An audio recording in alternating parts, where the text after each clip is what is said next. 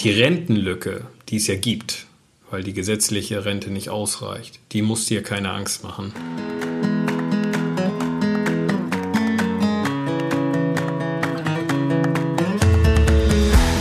Moin, moin und herzlich willkommen zu Meine Mäuse, der Finanzpodcast für die Familie. Ich bin Nico vom Blog Finanzglück und an meiner Seite ist wie immer Eva vom Blog kinderleichtefinanzen.de. Hallo zusammen. Heute haben wir uns mal ein Thema rausgesucht, bei dem es ums Langlebigkeitsrisiko geht und zwar um die Altersvorsorge oder die Rente. Also Altersvorsorge ist ja das große Thema bei deinen persönlichen Finanzen neben dem Vermögensaufbau. Das sind so die beiden Säulen. Und beim Vermögensaufbau geht es ja darum, dass du möglichst viel Vermögen einfach aufbaust. Bei der Altersabsicherung ist es ein bisschen anders. Da willst du das Langlebigkeitsrisiko abdecken. Oder in anderen Worten, du willst einfach vermeiden, dass du am Ende vom Geld noch Leben übrig hast. Also die Kohle muss ausreichen, um dir einen schönen Lebensabend zu bereiten. Sehr schön formuliert, Nico, muss ich dir schon lassen. Und es ist ja auch ein großes Thema, weil es geht, das geht ja wirklich alle was an. Ne? Es gibt ja einige, die wollen Vermögen aufbauen, andere nicht. Aber so die, die Altersabsicherung, da ist was, da haben wir auch alle ein bisschen Panik vor, dass das nicht reicht. Ne? Haben wir genug gelesen in der Vergangenheit, die Renten reichen nicht und wir müssen dann irgendwie Linsensuppe statt Kaviar futtern im Alter. Aber ganz so schlimm ist das nicht. Also wenn man da rechtzeitig anfängt, sich ein bisschen drum zu kümmern, dann ist das eigentlich relativ gut planbar und leicht umsetzbar. Und je länger du Zeit hast, dich darum zu kümmern, desto besser ist es halt auch. Klingt schon mal sehr vielversprechend. Also ich da vor, ja, mittlerweile ist es ja schon 13 Jahre her, als ich vor 13 Jahren mal nach Deutschland gezogen bin, war ich ja wirklich beeindruckt von den ganz vielen verschiedenen Rentenbausteinen und Verträgen, die es da gibt. Angefangen von Riester, Rürup, Lebensversicherungen. Also ich nehme mal an, Nico, du hast da den Durchblick. Ja, so ein bisschen reingefuchst. Ich meine, auf Finanzglück, da geht es ja auch genau so um, um solche Sachen und kinderleichte Finanzen kommt es ja am Thema Rente auch nicht vorbei. Also mittlerweile habe ich da einen ganz guten Überblick. Jetzt ist aber auch nicht der Anspruch in dieser Folge heute, wo wir halt tatsächlich mal gucken, was gibt's denn alles und worauf kannst du mal achten und das ein bisschen einordnen, dass wir überall ins tiefe Detail, also in die letzte Nachkommastelle von so einem Riester-Vertrag gehen. Wir gehen durch den Kram mal durch, wir gucken, worauf kommt es wirklich an, worauf musst du achten, damit du da im Alter auch nicht zu kurz kommst. Und zu gewissen Sachen macht Sinn, dass wir da nochmal eine, eine separate Podcast-Folge von machen. Aber fangen wir vielleicht einfach mal an, dass wir die ganze Nummer mal ein bisschen einordnen, weil jetzt fliegen da die wildesten Begriffe durch die Gegend, irgendwie Riester, Rürup, Lebensversicherung, gesetzliche Rente, betriebliche Rente. Aber das kann man erstmal ein bisschen zusammenfassen und ordnen. Also in Deutschland ist die Altersvorsorge in drei Schichten geregelt. Die erste ist so die, die Basisvorsorge. Das ist die gesetzliche Rentenversicherung. Das sind irgendwie Versorgungswerke oder halt auch die Rürup-Rente für ja, überwiegend Selbstständige. So, das ist die erste. Also gesetzliche Rente, sagen wir mal, und Rürup halt für einige.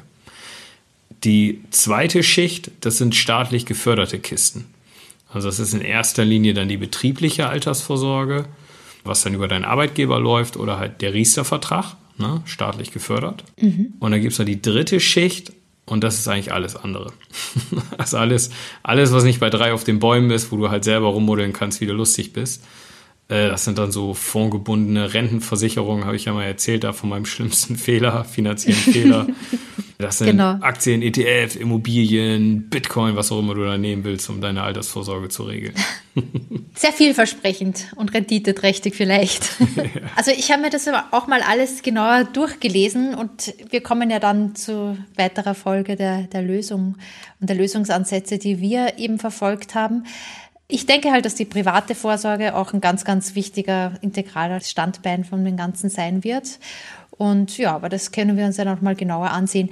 Mit der staatlich geförderten Vorsorge meinst du doch die Betriebsratsumlage oder auch die Altersvorsorge direkt über dem Arbeitgeber, oder? Also beides. Ja, Betriebsratvorsorge. Ähm, Entgeltumwandlung. Ah, Ach, Entgeltumwandlung. Ah, alles klar. Ja, Entschuldigung. Okay. Entgeltumwandlung. Ja, ja, genau. ja, genau. Also letztendlich über die betriebliche Rente, da schnacken wir heute auch gar nicht viel, weil das ist so ein komplexes Biest. Ja, und das okay. ist auch überall anders. Ja, aber im Prinzip ja, ja. Betriebliche Rente ist staatlich gefördert, ja. Mhm. Also die, die gesetzliche Rente, da sind wir uns ja einig. Das ist ein guter Baustein. Das ist auch nicht schlimm, so schlimm wie da alle mal drüber schimpfen mit der gesetzlichen Rente. Das Problem bei der Nummer ist halt nur, die langt halt nicht. So, und das ist ja mittlerweile auch allen bewusst, deswegen gibt es ja auch die ganze Nervosität, dass jemand was machen möchte. Also, wenn du nur auf deine gesetzliche Rente setzt, wirst du sehr wahrscheinlich eine Rentenlücke haben im Alter. Und da ist das Stichwort, womit wir auch gleich anfangen, die Rentenlücke, denn, denn darum geht es ja letztendlich. Genau. Und die Rentenlücke berechnen ist eigentlich, das ist halt natürlich immer eine Annahme, da gibt es ganz viele Variablen, die da reinspielen. Aber das fand ich ja eigentlich noch das, was man am einfachsten verstehen kann. Also es ist die, äh, die staatliche Rente wird Ende bei der Rente selbst nicht reichen. Es wird eine gewisse Lücke entstehen und wie berechnet man die? Und dann bekommt man ja jedes Jahr, flattert da ins Haus ein Rentenbescheid rein. Und bei diesem Rentenbescheid steht ja ganz transparent, wie viel man schon erarbeitet hat an Rentenpunkte, wie viel das wert ist, wenn man jetzt in Rente gehen würde.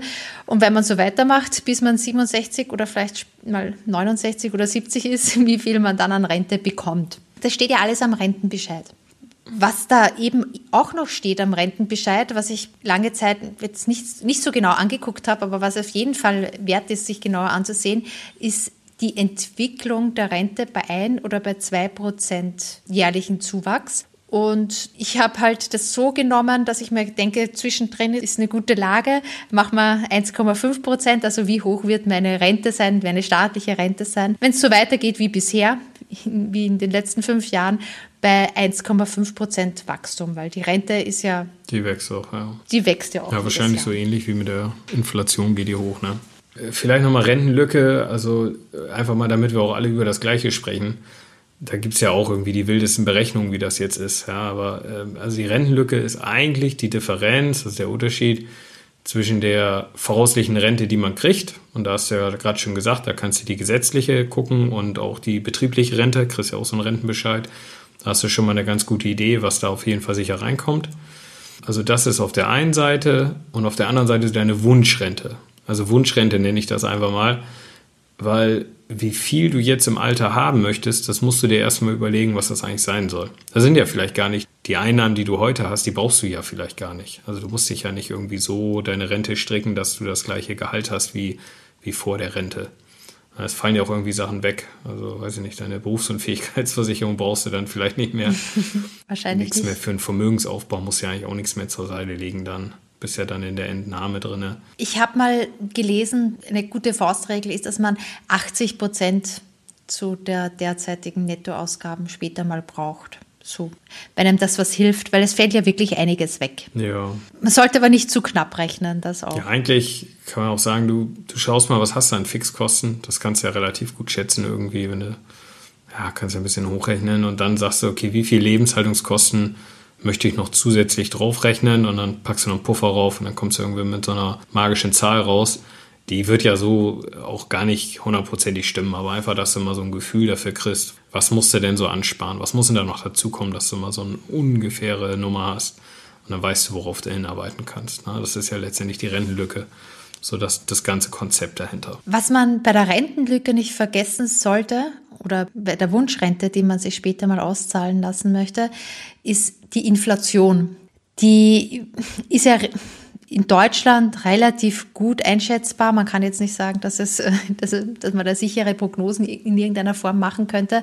Aber ich denke mal, wenn man sagt, 2% Inflation pro Jahr, ist man wahrscheinlich ganz gut dabei. Das bedeutet aber auch, dass in 30 Jahren bei 2% Inflation ja gehörig viel mehr auf die Seite gelegt werden müsste. Also ich mache jetzt ein Rechenbeispiel. Wenn du heute zum Beispiel 4000 Euro im Monat brauchst, um dich und deine Familie da gut zu versorgen, dann brauchst du in 30 Jahren bei 2% Inflation schon 7300 Euro. Das darf halt nicht vergessen werden. Ja, das stimmt.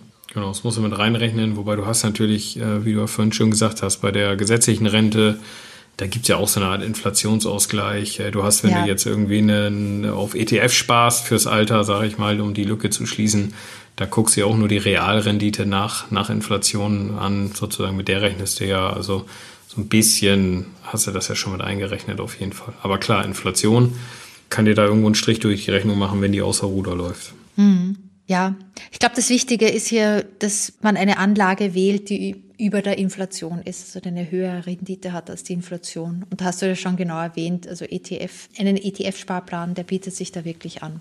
Aber lass uns dazu später kommen, bei der Rentenlücke berechnen. Wir, wir gehen jetzt Schicht für Schicht durch, Eva. Genau. Schön strukturiert. Erste Schicht haben wir gesagt, also die Basisvorsorge da, äh, also da haben wir gesetzliche Rente, da machen wir jetzt einfach mal einen Haken dran. Das ist, glaube ich, nichts, was wir hier jetzt im Detail nochmal aufbröseln müssen. Also die Nachricht ist okay, das ist eine gute Grundabsicherung, aber mehr auch nicht. Also da wird auf jeden Fall eine Lücke bestehen bleiben. Ne? Aber es schon mal ist auf jeden Fall da und die, wenn du jetzt nicht gerade selbstständig bist, dann die kommt auch auf jeden Fall. Die andere Nummer in der, in der ersten Schicht ist die Rürup-Rente. Rürup ist ja auch so ein, so, ein, so, ein, so ein seltsames Tierchen. Das wurde ja da mit der Riester-Rente zusammen eingeführt. Riester eher für Angestellte, Rürup eher für die Selbstständigen. Das funktioniert im Prinzip so, dass du Beiträge da einzahlen kannst die kannst du steuerlich absetzen und dafür wird der ganze Kram dann im Alter irgendwann versteuert. Ne? Da gibt es dann irgendwie so Übergangsfristen oder so, aber wenn man uns da ganz simpel runterbricht, so funktioniert das. Also für Selbstständige, die jetzt nicht in die gesetzliche Rente einzahlen, das ist dann deren Ersatz. Die können da, da ordentlich was reinbuttern, können das steuerlich alles geltend machen und haben dann am Ende, wandelt man das dann um in so eine, in so eine lebenslange Rente. Das kann man sich dann auch nicht einfach auszahlen lassen, weil der Staat ja, richtigerweise auch sagt, komm, ich gebe jetzt nicht diese ganzen Steuervorteile und dann am Ende hängst du sowieso am Tropf bei mir, weil du das alles verjubelst, sondern dann musst du es auch tatsächlich in eine lebenslange Rente und dann musst du halt irgendwie damit klarkommen. Das ist schon mal die eine Sache, ja. Du kannst es dann nicht irgendwie auszahlen lassen, wie du lustig bist, wie bei einer Lebensversicherung oder sowas. Der Kicker wirklich bei, bei Rürup ist, dass du deutlich mehr einzahlen kannst und damit steuerlich Geld machen kannst wie beim Riester. Also reden wir über ganz andere Zahlen. Und dann kann es natürlich für einen Selbstständigen tatsächlich Sinn machen, so ein Rürup-Produkt abzuschließen, aus Ermangelung an Alternativen letztendlich. Es kann aber auch für Hochverdiener mit einem hohen Grenzsteuersatz Sinn machen, weil sie es einfach jetzt schon steuerlich Geld machen können. Da kann man das alles mal nachrechnen. Es kann auch Sinn machen, wenn du eine hohe Abfindung relativ nah an der Rente hast. Dann kannst du das da umwandeln. Das ist nochmal so eine besondere Konstellation. Und alles andere, pff, also ich habe es jetzt mal irgendwie einigermaßen im Detail angeguckt und mal mit meinen Lesern auch mal diskutiert hin und her. In allen anderen Konstellationen macht das gar nicht so viel Sinn. Also da gibt's schon, kannst du lieber bei Riester gucken oder andere Sachen machen. Also Rürup ist schon sehr speziell für selbstständige Leute, die viel Kohle verdienen oder dann, keine Ahnung, irgendwie noch eine hohe Abfindung bekommen. Ansonsten kannst du das Thema eigentlich erstmal links liegen lassen. Mhm. Ich mache einfach mal weiter, Eva, ja? ja, ja, bitte. Genau. Genau, also betriebliche Altersvorsorge, haben wir vorhin schon mal gesagt, da sind wir dann schon in der zweiten Schicht. Das ist Riester und betriebliche Altersvorsorge. Also betriebliche Altersvorsorge, das ist ganz spezieller Kram. Und da wollen wir jetzt auch gar nicht im Detail drauf eingehen. Vielleicht nur so gesagt, wenn dein Arbeitgeber selber was reinbuttert, dann kann das durchaus Sinn machen. Ja, also keine Ahnung, ich hatte einen Arbeitgeber, die Hälfte der Prämien, die da eingezahlt werden, die hat der dann übernommen und das war gut, ja. Dann ist auch nicht so wild, was da an Kosten ist nachher oder sowas, dann hast du einfach schon mal so einen Vorteil. Dadurch, dass du nur die Hälfte zahlst, dann das, das rechnet sich dann. Wenn ein Arbeitgeber dich selber, wenn der da nichts zubussert, dann musst du ganz, ganz genau hingucken, ob sich der Kram lohnt. Weil das sind auch so kostenüberladene Monster. Und da ist auch kein wirklicher Anreiz für irgendjemanden. Also das äh, kannst du ja nicht selber aussuchen, das läuft dann über Betrieb, was du da abschließt. Ist es nicht so, dass jeder Betrieb das gesetzlich anbieten muss? Aber wie viel gefördert wird, das obliegt ja dann immer dem jeweiligen Betrieb. Und manchmal macht es auch wirklich gar nicht so viel Sinn, falls es nicht gefördert wird, aber der, der, Betrieb muss es halt anbieten an die Arbeitnehmer. Genau, also ich glaube, mein Bruder hat das letzte schön zusammengefasst, hatten wir darüber gesprochen und er hat gesagt, kriegt er auch immer so einen Wisch von, von einer betrieblichen Rente und äh, ich zahle da jetzt irgendwie, keine Ahnung, seit 15 Jahren ein und dafür kriege ich auch irgendwie 18,50 Euro dann in der Rente wieder raus. Mhm. Der Rest ist irgendwo versickert. Mhm. Also betriebliche Rente, also da muss man schon genau hingucken tatsächlich. Wenn es gefördert wird, ist gut. Äh, wenn nicht, dann pff, weiß ich gar nicht. Also da muss man das schon genau mal durchrechnen, ob das Sinn macht oder ob man nicht da sagt, man macht lieber selber was und nimmt es einfach gar nicht in Anspruch. So, womit wir jetzt zum, äh, zum Riestelle kommen. Mhm der, das ist ja auch so ein, äh, ach, so ein Monster, ja. Da wollte man ja was relativ Simples machen. Man wollte den Leuten irgendwie einen Baustein geben, das Ganze gesetzlich fördern, dass man privat was vorsorgen kann. Und dann rausgekommen ist die Riester-Rente. Und ich glaube, die einzigen, die da wirklich am Lachen sind, ist dann tatsächlich auch die, die Versicherungsgesellschaft. Für die war das natürlich der Jackpot, als das damals eingeführt wurde. Es kann durchaus Sinn machen. Rede ich gleich nochmal ein bisschen mehr für. Äh, also man muss das jetzt nicht verteufeln. Äh, man muss schon genau hingucken, aber dann kann für die meisten kann es dann tatsächlich auch Sinn machen zu riestern. Mir als Steuerzahler tut es nur einfach ungemein weh, wenn ich dieses Teil sehe. Also wie viel von meinen Steuergeldern versickert und wie wenig davon tatsächlich nur ankommt, das ist einfach eine ganz bittere Sache. Aber naja, wir sind, wo wir sind. okay, Riester-Rente. Also wie funktioniert der Kram? Man spart an, da gibt es dann die verschiedensten Möglichkeiten. Da kann man äh, kann den Aktienmarkt äh, ansparen, man kann da irgendwelche wilden Versicherungsprodukte nehmen, man kann in Immobilien, Riester gibt es irgendwie. Aber letztendlich funktioniert das immer so, es gibt Zulagen vom Staat oder, wenn es höher ist, kann man es halt steuerlich absetzen. Ja? Also je nachdem, was, was halt höher ist. Und das ist dann schon happig. Da muss man irgendwie minimal, muss man 60 Euro einzahlen, um diese Zulagen zu bekommen und maximal ist irgendwie gecapped bei 2100 Euro oder sowas. Ich weiß jetzt nicht, also ob das die genauen Beträge noch sind. Und irgendwie auch maximal 4% des Vorjahres Bruttogehaltes oder so. Letztendlich, man zahlt einen kleinen Teil an, man kriegt Zulagen dazu. Und die Zulagen sind dann, ich glaube, 150 Euro rund für sich selbst und dann nochmal 185 beziehungsweise 300 Euro pro Kind, ne, je nachdem, wann die geboren sind. Also da kommt schon ordentlich was zusammen an Zulagen. Jetzt kann es natürlich sein, wenn du einen richtig hohen Grenzsteuersatz hast, weil du viel Kohle verdienst und viele Steuern zahlen musst, dann kann das halt auch nochmal richtig Sinn machen, weil äh, du kannst die dann halt steuerlich geltend machen. So, also entweder hast du viele Kinder, ist attraktiv, oder du verdienst viel Kohle, ist attraktiv. das so in der Nutshell, ja. Ja, was auch ein Vorteil ist von dieser zweiten Schicht, von dieser gesetzlich geförderten Schicht, so wie ich das verstanden habe, aber korrigiere mich gern, Nico, ist, dass das wirklich nicht zum Beispiel gepfändet werden kann oder bei Hartz IV nicht als Vermögen gilt, sondern das wird halt nicht angetastet. Das ist wirklich die Altersvorsorge. Ganz anders, als wenn man Privatvermögen bildet. Da wird halt schon nochmal drauf geguckt, bevor es irgendwie Transferleistungen gibt vom Staat. Stimmt das? Das stimmt, ja, ja. Und das ist natürlich super. Mhm. Also da auf jeden Fall. Also das ist auch ein, auch ein großer Vorteil gibt aber irgendwie eine Handvoll Probleme, die das, also die haben echt Bauchschmerzen bereiten bei diesem Produkt. Mhm. Also erstmal, die meisten haben wirklich, das sind so, so Kostenmonster. Also wenn du da einfach jetzt deine Bankfiliale rennst und sagst, ich will einen Riester machen, dann kannst du davon ausgehen, dass du von diesen Zulagen, dass bei dir da nicht mehr viel ankommt. Mhm. Das wird dann da irgendwie so rausgesogen, ja. Heißt aber auch, wie immer, muss dich halt drum kümmern, ja. Musst ein bisschen schauen, wenn du da irgendwie einen einfachen Riester Banksparplan, ganz stupide, dann kann das durchaus Sinn machen. Ja, da können sie halt nicht so viel an, an Gebühren da rausziehen. Ja, man muss halt genau hingucken. Es ist eine Intransparenz und es sind hohe Kosten. Das ist an sich schon mal das Kernproblem bei der ganzen Nummer. Wenn man da mal, wenn du jetzt sagst irgendwie, okay, ich will das Geld jetzt in den Aktienmarkt investieren, weil das ist schon bei 20, 30, 40 Jahren Laufzeit einfach das Beste, was man machen kann, einfach das am, am Aktienmarkt mitlaufen zu lassen dann haben die aber strukturell direkt ein Eigentor geschossen in der Hinsicht, weil die halt eine 0% Garantie geben. Also was immer du einzahlst, musst du auch wieder rauskriegen. Und jetzt kannst du ja sagen, Mensch, das ist doch super. Ja, dann kommst du halt auch nicht bei weniger raus. Ja, ist aber nicht super, weil dadurch ist es sehr, sehr schwierig, tatsächlich in den Aktienmarkt zu investieren. Weil die werden sich hüten, die Versicherung, dass sie sagen, okay, jetzt lassen wir den Kameraden 80, 90, 100 Prozent davon in Aktien investieren Jetzt vergehen 20 Jahre und irgendwie fahren wir jetzt einen schlechten Aktienmarkt und da ist weniger drin, da müssen wir die Differenz auffüllen. Und deswegen wird es halt nicht gemacht. Also da wird es dann in Anleihen oder was auch immer größtenteils investiert und das kannst halt in die Tonne treten. Da kommt ja auch nicht so viel Rendite bei rum. Und da gab es jetzt einen ganz spektakulären Fall, 2020, letztes Jahr. Da gab es einen Anbieter Fair Riester und die haben gesagt, hey, wir, wir möbeln das ganze Ding mal auf wir schaffen da ein paar Hintertürchen, wie auch immer. Auf jeden Fall, du kannst da richtig in den Aktienmarkt investieren. Volles Fund. Und dann, ach nee, gar nicht, das war Anfang des Jahres, war das, glaube ich. Auf jeden Fall rauschten da die, die Aktien in den Keller, ganz spektakulär bei Corona. Nee, letztes Jahr genau. So, und dann waren die, äh, haben die Panik gekriegt, die arbeiten dann auch mit einer Bank zusammen, Tutor Bank war das damals. Und die äh, haben dann die Reißleine gezogen. Die haben dann zu Tiefspreisen, um halt diese 0% Garantie zu halten, haben sie halt komplett das Ding liquidiert, die Aktien, und haben das dann alles erstmal in Bar oder in Anleihen geschoben. Und im Prinzip ist genau das passiert, was du als Anleger nicht machen willst, dass wenn die Märkte fallen, zum Tiefspunkt verkauft wird, du auf Bargeld hockst und dann ist er gleich wieder angezogen. Also schöner hätte man es nicht zeigen können, dass Kapitalmarkt und Riester die mögen sich nicht. Das passt nicht zueinander, das funktioniert einfach nicht. Mm. Und damit ist das Produkt an sich eigentlich, wenn du langfristig anlegen willst und der Aktienmarkt ausfällt, äh, da kannst du auch schon wieder sagen, pff, ja, doof gelaufen. Mm.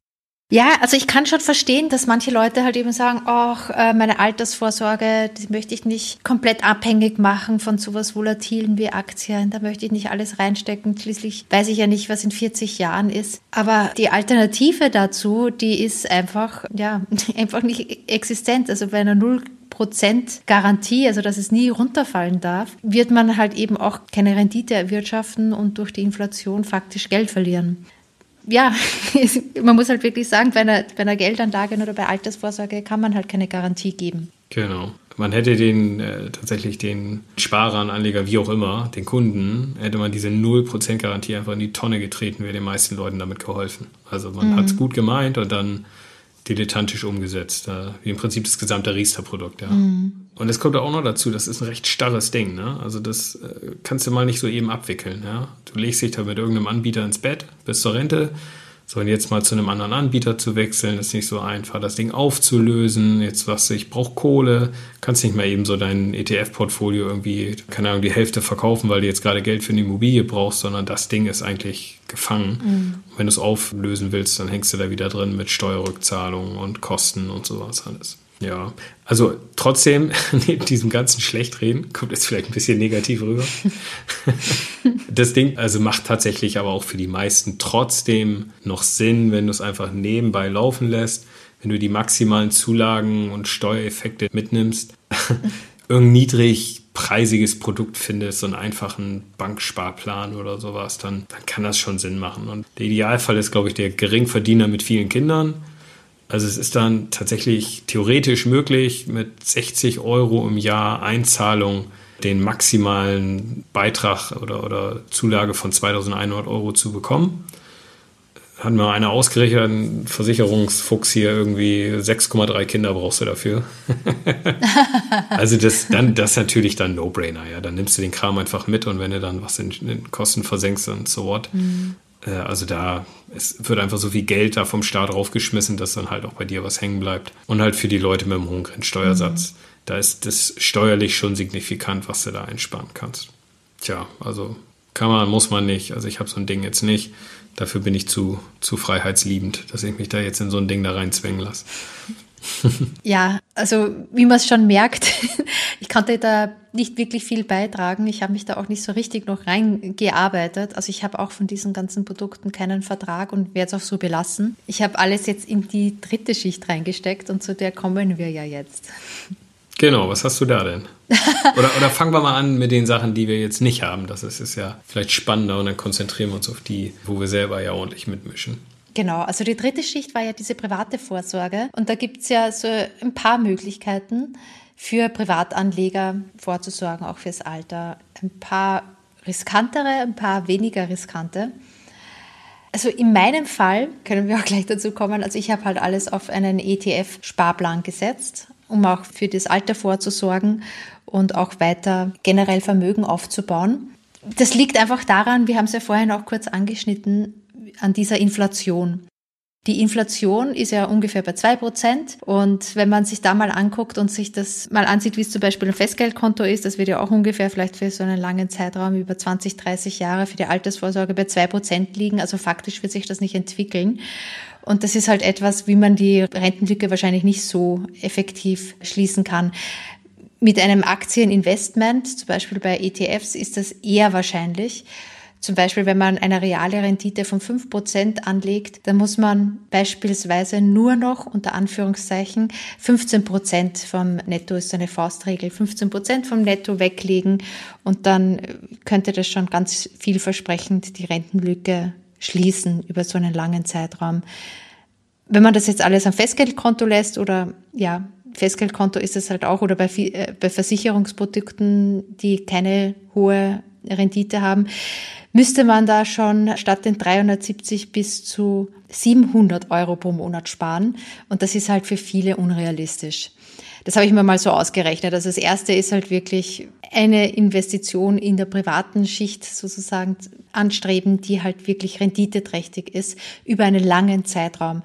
Und da vertraue ich eben voll auf den Börsenmarkt. Macht ja auch Sinn. Also letztendlich, man, man rechnet ja langfristig über Jahrzehnte die man für die Rente anspart. Und das ist einfach der Markt, der am, ja, mit die höchste Rendite einfach fährt, ja. Und das ist ja leicht umsetzbar. Wir hatten das ja, glaube ich, in Folge 11 war das, glaube ich. Wir haben ja darüber gesprochen, wie man ähm, einfach einen ETF-Sparplan anlegt und es ist einfach eine gute Möglichkeit, die Rentenlücke zu schließen. Du kannst das ja auch so umschichten, dass du in Rendite starke Aktien investierst, das auch, aber in dividendenstarke mhm. Aktien, da gibt es ja Strategien, da hast du dann von deinem investierten Geld drei, vier, fünf Prozent Ausschüttungen, äh, statt dass das eher im Kurs hochgeht, also dass das tatsächlich das Geld bei dir auf dem Konto mehr landet da gibt es auch einfach schöne Sachen, die man da machen kann, dass man auch einen Cashflow daraus direkt generiert. Du setzt ja noch bei der dritten Schicht auf ein anderes Standbein, ähm, auf Immobilien, vor allem beim Eigennutz, oder? Genau. Bei mir sind es ja die beiden, also einmal das Eigenheim. Das bringt dir jetzt erstmal kein Einkommen, aber äh, du hast halt weniger Ausgaben in der Rente. Also wenn wir dann halt in unseren eigenen vier Wänden wohnen und ich dann meine, meine Wunschrente berechne, die kann einfach deutlich niedriger sein, dadurch, dass ich keine Miete zahle. Natürlich gibt es da noch Kosten fürs Haus oder später dann wahrscheinlich eher eine Wohnung bei uns, aber es hält sich dann schon in Grenzen. Das ist jetzt nicht vergleichbar, wenn wir jetzt noch irgendwie die Bude abzahlen müssten oder auch ja, was mieten müssten. Also die Ausgaben sind einfach geringer. Und das andere ist dann ganz klassisch die vermietete Immobilie, also halt meine beiden Wohnungen im Prenzlauer Berg. Da kommt dann ja auch so ein, so ein Grundstock an, an Geld einfach rein jeden Monat. Das äh, habe ich ja jetzt schon da muss man dann einfach weniger verdienen auch. Genau, das ist ja das, was wir in Podcast Folge 19 bearbeitet haben. Da habe ich ja auch eine kleine Immobilie, was auch ein Standbein sein wird, später mal. Damit kann man auch tatsächlich dann sehr viel machen. Also mit Immobilien und Aktien. Immobilien vielleicht noch ein bisschen komplizierter, aber ich sage mal im Aktienmarkt, kannst da wunderbar dann deine Rentenlücke berechnen. Dann sagst du so, jetzt machst du eine Annahme, dass dir dein Aktienmarktportfolio 2, 3, 4 Prozent, was auch immer abwirft. Vielleicht ist da irgendwie 3 Prozent eine ganz, ganz solide Annahme. Sondern sagst du, okay, ich brauche pro Monat, fehlen mir jetzt irgendwie 500 Euro. Das sind 6000 Euro im Jahr und das teilst du dann durch 3 Prozent und dann hast du den Betrag, den du bis dahin ansparen musst. Dann kannst du dir noch an, überlegen, wie hoch muss der ETF-Sparplan sein, um dahin zu kommen. So, das kannst du alles mathematisch durchrechnen. Das finde ich ganz interessant. Du nimmst 3% Rendite für die ETFs, reale Rendite inklusive Inflation da an? Würde ich in der Rente, weil irgendwie da will ich schon ein bisschen sicherer sein. Also in der Rente selbst. Okay. Ja, ja, genau. Also wenn ich sage, wie viel schüttet mir mein Aktienmarktportfolio aus, da kannst du natürlich auch sagen, jetzt 6, 7 Prozent oder so. Mhm. Es mhm. kann aber auch sein, dass du mal 10 Jahre Durchstrecke hast. Also da, ja, weiß nicht, kannst auch 4 Prozent, sagt man ja, ist relativ sicher oder sehr sicher. Wenn du konservativ bist, nimmst du 3 Prozent. Also kannst auch 4 Prozent nehmen. Ja. Mhm. Kannst ja mal ein bisschen rumspielen. Kommst du auf andere Beträge. Und dann kannst du ja mal sehen, wie viel du dann ansparen musst, um dahin zu kommen. Okay. Und du kannst ja auch schon vorher etwas in sichere Anlagen umschiften, zum Beispiel Staatsanleihen von hoher Bonität. Meintest du auch mal, dass es nicht so stark schwankt und man halt generell auf das ganze Portfolio dann eine nicht so hohe Rendite hat wie allein bei Aktien-ETFs. Ja, genau, weil die, also spricht auch nichts dagegen, noch eine hohe Aktienquote zu halten. Man hat ja auch in der Rente noch, gut läuft 30 Jahre irgendwie, die mhm. man am Start ist, das ist ja auch noch eine Zeit. Spricht überhaupt nichts gegen aber so ein bisschen die Schwankung rausnehmen und eher noch die Anleihen höher, höher schichten oder auch Cash einfach, ja, dass man deutlich mehr Geld herumliegen hat. Ja, das macht auf jeden Fall Sinn. Ja, das finde ich ganz interessant. Gibt es wirklich so eine uralte Regel mit Aktienquote sollte sein 100 minus Lebensalter oder so. also ich halte mich auch gar nicht dran. Also meine Aktienquote ist viel, viel höher als die 60 Prozent, die da mal so im Raum stehen das kann man dann auch wirklich nachziehen. Also muss man jetzt nicht Stück für Stück alles reduzieren, sondern wenn man ja eh denkt, man bekommt vom Staat auch etwas, man hat vielleicht auch noch eine Immobilie oder zumindest eine Immobilie zur Vermietung, muss man jetzt nicht so auf Nummer sicher gehen und komplett umschichten auf Anleihen. Sondern einfach der Vollständigkeit halber äh, muss man natürlich auch noch sagen, in diese dritte Schicht, was gibt es da sonst noch? Also Versicherungsprodukte, ja, also da haben wir schon mal drüber gesprochen, da sind wir beides gebrannte Kinder, dass wir da irgendwie so starre Dinge abgeschlossen haben mach das nicht. Also du kannst das kostengünstiger selber hinkriegen. Du brauchst kein Versicherungsprodukt. Dann mach lieber irgendwie deinen Riester, da kriegst du noch ein bisschen was reingebuttert. Es gibt da noch die ganzen Exoten an Geldanlagen, was ich so irgendwelche Kryptos und Crowd-Investing, P2P, aber das ist jetzt wirklich kein sicherer Baustein für deine Altersvorsorge, das muss man mal ganz klar sagen. kannst du ein bisschen zocken, aber das würde ich da jetzt nicht unbedingt mit für die Rente veranschlagen. Ja, und dann halt alles, was du irgendwie am passiven Einkommen hast. Ne? Also jetzt irgendwie hast ein Buch geschrieben und kriegst da deine Einnahmen oder ist eine Solaranlage, die du irgendwie vermietest, keine Ahnung, oder den Strom daraus verkaufst. So dieses ganze passive Einkommen, das kannst du natürlich da auch noch zu machen. Da gibt es auch letztendlich the sky's the limit, da kannst du ja alles reinpacken in diese dritte Schicht. Alles, was irgendwie nachher Geld bringt. Und es ist ja vielleicht auch ganz nett in der Rente, wenn man wirklich arbeiten möchte. Also bei meinem Vater habe ich es ja auch so gesehen, dass der halt dann auch noch gerne so tätig ist in der Rente und hier und da noch was an Beratungstätigkeit macht. Wenn man möchte, kann man ja immer noch was dazu verdienen ich glaube, das schöne Gefühl ist einfach, dass man es nicht mehr muss. Genau. Und ich meine, wenn wir dann jetzt stramm hier Richtung Ende marschieren, das ist ja vielleicht auch das, was man dann ihr Hörerinnen oder Hörer nochmal mit auf den Weg geben kann. Also die Rentenlücke, die es ja gibt, weil die gesetzliche Rente nicht ausreicht, die muss dir keine Angst machen. Besonders wenn du noch ein bisschen Zeit hast, dann kannst du die wunderbar auch äh, selber überbrücken. Da gibt es so viele Mittel und Wege und das ist jetzt auch nicht irgendwie kompliziert ein einfacher ETF-Sparplan, haben wir vorhin schon mal gesagt, ist da, ist da eine wunderbare Möglichkeit, das zu machen. Guckst du, wo ist meine Wunschrente? Davon ziehst du dann ab deine gesetzliche Rente und gegebenenfalls noch eine betriebliche Rente. Oder wenn du jetzt schon Immobilien hast, so alles, womit du relativ viel und gut rechnen kannst, sondern überlegst dann die Differenz daraus, ist das, was dir noch fehlt. Und das ist deine Rentenlücke, die musst du dann schließen. Und dann könntest du sagen, okay, Dafür brauche ich jetzt Betrag X an Kapitalmarktvermögen. Das muss ich bis dahin ansparen. Und da hast du eine Rendite von 3, 4 Prozent. Das reicht dann, um dir diese, diese Lücke dann zu füllen. Also relativ simpel eigentlich. Klingt vernünftig, ja. Und vor allem, wie wir ja beide eigentlich auch überzeugt sind, dass es ganz gut klappt über so einen langen Zeitraum mit ETFs. Also da fühle ich mich auch echt sicher und würde jetzt nicht auf ein Produkt setzen, das also mit 100% Garantie so viel auszahlt, wie ich eingezahlt habe. Ich glaube, über so einen langen Zeitraum brauche ich diese Garantie auch nicht mehr. Da bin ich sehr zuversichtlich, dass es der Aktienmarkt für mich regelt, dass am Ende mehr bleibt. Sehr gut. Na, das ist doch ein schönes Schlusswort. Dann hoffe ich, dass dir die Folge wieder gefallen hat. Wir haben auch wieder nette Kommentare bekommen, beziehungsweise auch einige Bewertungen. Freuen wir uns immer ganz besonders drüber und da würden wir auch wieder zwei vorlesen. Eva, magst du vielleicht mal anfangen mit der Tina? Die Tina Koch schreibt, toller Familienfinanzpodcast. Hallo Eva und Nico, danke für euren tollen und unterhaltsamen Podcast. Ihr macht echt eine super Arbeit. Ich habe jetzt fast alle Folgen gehört und jede für sich ist sehr hörenswert. Gibt mir ganz viele neue Blickwinkel und wird auch mit meinem Mann diskutiert. Sehr gut. Ja, ich hoffe, ihr habt da, eine, ihr habt, ihr habt da sehr schöne Abende da gemeinsam, wenn ihr da diskutiert. Selbst die eher unbeliebten Themen wie Vorsorgevollmacht, Patientenverfügung und so weiter sind auf unserer To-Do-Liste für 2021 gelandet und durch eure super Tipps ja auch keine große Herausforderung, abgesehen vom emotionalen Aspekt. Danke und ich hoffe noch ganz viel von euch zu hören. Macht weiter so. Liebe Grüße, Tina. Liebe Grüße zurück, Tina. Wir freuen uns echt richtig über deinen Kommentar und wir freuen uns auch äh, über jeden Kommentar, der da bei uns auch hereinschneit und das gibt uns echt die Motivation, da weiterzumachen. Ich glaube, du hast auch noch einen, Nico. Ja, oder? ich äh, lese nochmal. Also sehr gefreut habe ich mich über den Kommentar vom Arton42. Hallo ihr zwei, ich danke euch für eure Beiträge und auch diesen informativen Podcast. Euer Blick auf die Finanzen im Familienkontext ist eine tolle Ergänzung für mich, speziell da ihr zeigt, dass es normal ist, auch mal ins Klo zu greifen. Jawohl, kann ich bestätigen.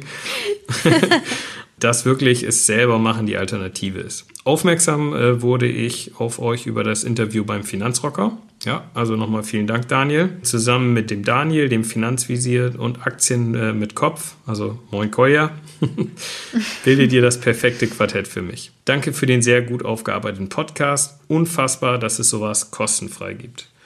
Ja, also danke, dass wir uns auch mit einreihen dürfen in die granden ja, Finanzblogger und Podcaster. Auch dass es kostenfrei ist, also natürlich. An der Stelle vielleicht nochmal zu sagen, also wir haben noch Platz für einen Sponsorenplatz, wer auch immer zuhört. Wenn du thematisch bei uns reinfällst, wenn es ein Produkt ist, was uns auch gefällt, sehr gerne nehmen wir dich dann auch als Sponsor mit auf. Und ansonsten machen wir einfach so weiter wie jetzt und äh, versuchen euch guten Content zu liefern, damit ihr auch ein bisschen vorankommt mit eurer Finanzplanung. Klingt super, da bin ich dabei, Nico. Alles klar, dann. Vielen Dank. Mach's gut, ciao. Ciao. Ich hoffe, dir hat die Podcast-Folge von Meine Mäuse, der Finanzpodcast für die Familie, gefallen. Wenn ja, zögere nicht, mit einer Freundin, mit einem Bekannten, mit einem Freund darüber zu sprechen. Finanzielle Bildung ist so wichtig für alle. Wenn du iTunes hast, freuen wir uns immer über eine positive Bewertung. Damit ist der Podcast noch einfacher auffindbar. Alle Links zu den besprochenen Themen und auch zu unseren Blogartikeln findest du in den Show Notes. Vielen Dank, dass du zugehört hast.